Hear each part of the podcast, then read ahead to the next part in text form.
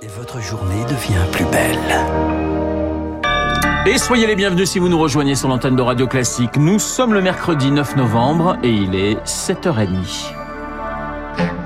La matinale de Radio Classique avec Renaud Blanc. Et l'essentiel présenté par Charles Bonner. Bonjour Charles. Bonjour Renaud, bonjour à tous. À la une ce matin, un raz-de-marée qui n'a pas lieu aux élections de mi-mandat aux États-Unis. Le renouvellement de la Chambre des représentants, d'un tiers du Sénat et de nombreux postes de gouverneurs.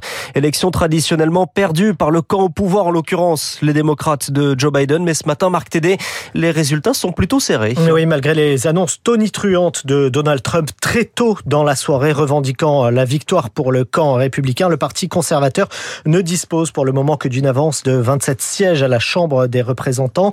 Les démocrates n'en avaient que 9 de plus sur euh, leurs adversaires dans la précédente mandature. Quant au Sénat, rien n'est joué. Les, démocrates disposent même à l'heure actuelle de 47 sièges euh, contre 46 pour les républicains. Une très légère avance démocrate. La Chambre haute n'est donc pas encore tombée dans l'escarcelle républicaine malgré la victoire du républicain James David Vance dans l'Ohio. Il était largement soutenu par Donald Trump. Marc Tédé, les résultats au Sénat sont donc très serrés. Plusieurs États peuvent faire pencher la balance, dont celui de Géorgie, c'est dans le sud-est, au nord de la Floride, où l'on retrouve à Atlanta Théophile Vareille, envoyé spécial de Radio Classique. La Géorgie qui compte deux sénateurs démocrates, pas certains ce matin d'être réélus. Oui, le démocrate Raphaël Warnock vient d'ailleurs de prendre la parole ici dans son QG où je me trouve devant 200 de ses supporters. Et pour le moment, on reste prudent, on garde la tête froide, dit-il, même s'il faut rester positif. Signe de l'incertitude, la Géorgie, traditionnellement républicaine, est devenue démocrate il y a deux ans et pour le moment, elle le reste de peu. Sur 95% des bulletins dépouillés, Warnock mène d'une courte tête avec 49,4% des voix contre 48,5% pour son opposant républicain Herschel Walker. Le plus probable, c'est donc l'organisation d'un second tour. L'une des spécificités de cet État, il aurait lieu dans 30 jours. Le suspense restera important car ce second tour pourrait décider à lui tout seul de la majorité au Sénat. Théophile Varey depuis Atlanta en Géorgie pour Radio Classique, autre état clé pour le Sénat.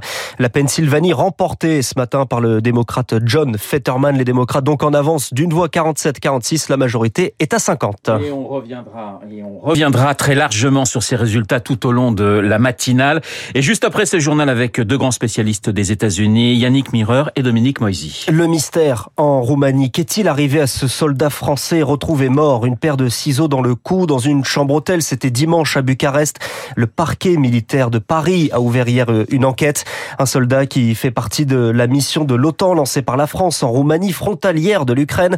750 soldats principalement basés à Tsinkou dans le centre du pays. Rémi Vallès, vous avez enquêté sur les conditions de stationnement de ces soldats et elles sont plus, que précaires. Insalubrité qui donne au camp des airs de bourbier, sanitaire en nombre très limité, chauffage aléatoire, problématique quand les températures sont et que beaucoup de soldats logent dans des tentes.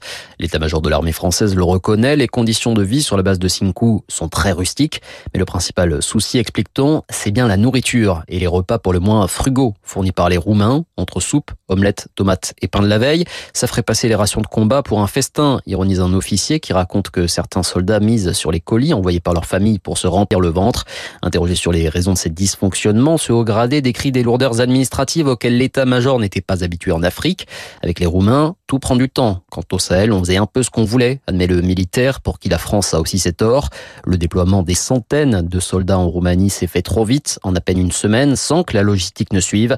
Mais les choses devraient s'améliorer d'ici la fin de l'année, explique-t-il, et la récente visite du ministre des Armées n'est sans doute pas étrangère. Emmanuel Macron se rend aujourd'hui dans le Var sur un bâtiment en rade de Toulon. Il détaillera les défis à venir de l'armée française et actera la fin de la force Barkhane avec le retrait du Mali. La guerre qui se déplace également sur Internet après le département de Seine-Maritime autour de celui de Seine-et-Marne d'être attaqué. Les services informatiques sont paralysés depuis dimanche. Internet qui est également un lieu de harcèlement. Et il commence souvent tôt. 60% des jeunes adultes, les 18-25 ans, ont déjà subi du cyberharcèlement. Et pour une grande partie d'entre eux, cela a commencé quand ils étaient mineurs. Insultes, moqueries face auxquelles les parents ont du mal à réagir. Pourtant, des signes existent selon Justine Atlan, la directrice de l'association e-enfance. Une perte d'appétit, ou qui devient fatigué ou agressif, ou qu'il a moins de goût pour des choses qu'il aimait bien faire avant. Quand il y a quelque chose un peu d'excessif, le problème du cyberharcèlement, c'est que c'est une agrégation de petites violences répétées, mais chacune n'est pas forcément vraiment d'une gravité telle si elle est isolée qu'on a un peu peur que les gens vous disent que finalement c'est pas très grave et qu'on comprend pas pourquoi ça a un tel impact sur vous. Du coup, ne pas hésiter à lui montrer qu'on voit bien qu'il va pas bien. L'idée étant effectivement de ne pas minimiser parce que la gravité c'est sa douleur à lui et c'est pas le fait en lui-même. Une propos recueilli par Marine Salaville. Cette nuit, l'Assemblée nationale a validé le budget corrigé de l'année 2022. Il comprend un chèque énergie de 100 à 200 euros pour les ménages modestes. Les salaires à l'origine d'une grève à la RATP, les transports parisiens. Demain, sept lignes de métro seront totalement fermées, sept autres ouvertes jusqu'aux heures de pointe. Les RER A et B également fortement perturbés. En revanche, à Fézin, dépôt de carburant de Total Énergie, le mouvement de grève mené depuis 42 jours est désormais suspendu. Et puis une inflation qui va durer et s'amplifier, Charles. C'est ce que prédit Michel-Édouard Leclerc, le patron des magasins du même nom. Il prédit une inflation à deux chiffres sur les produits alimentaires.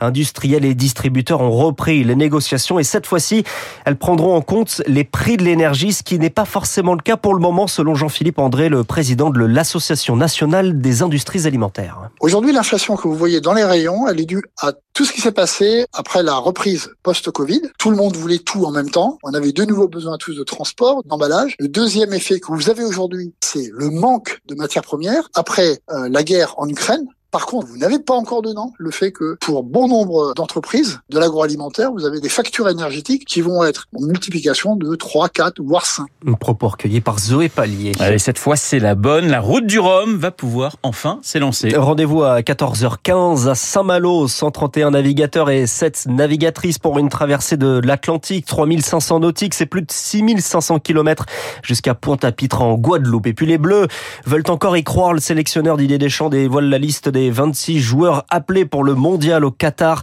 Après une série de mauvais résultats et de une cascade de blessures, les Bleus joueront leur premier match, euh, leur premier match contre l'Australie le 22 novembre. On reviendra d'ailleurs sur cette liste de Didier Deschamps demain avec euh, avec notre confrère euh, de l'équipe Vincent Duluc et puis évidemment cette route du Rhum. Nous en parlerons à 8h15 avec figurez-vous l'un des favoris quand même, François Gabard. Vous êtes mis à la voile vous récemment non? Pas oh, absolument pas. Eh ben, absolument pas. On fera la transat. J'essaie déjà de ne pas noyer le matin. C'est une transat en double donc on va on va prendre des cours tous les deux et on va porter haut les couleurs de Radio Classique. 7h37 sur notre antenne. Dans un instant, nous allons revenir sur ces élections de mi-mandat, élections extrêmement serrées avec euh, deux grands spécialistes de la vie politique américaine, Yannick Mireur et Dominique Moisy, matinale spéciale États-Unis sur notre antenne. À tout de suite.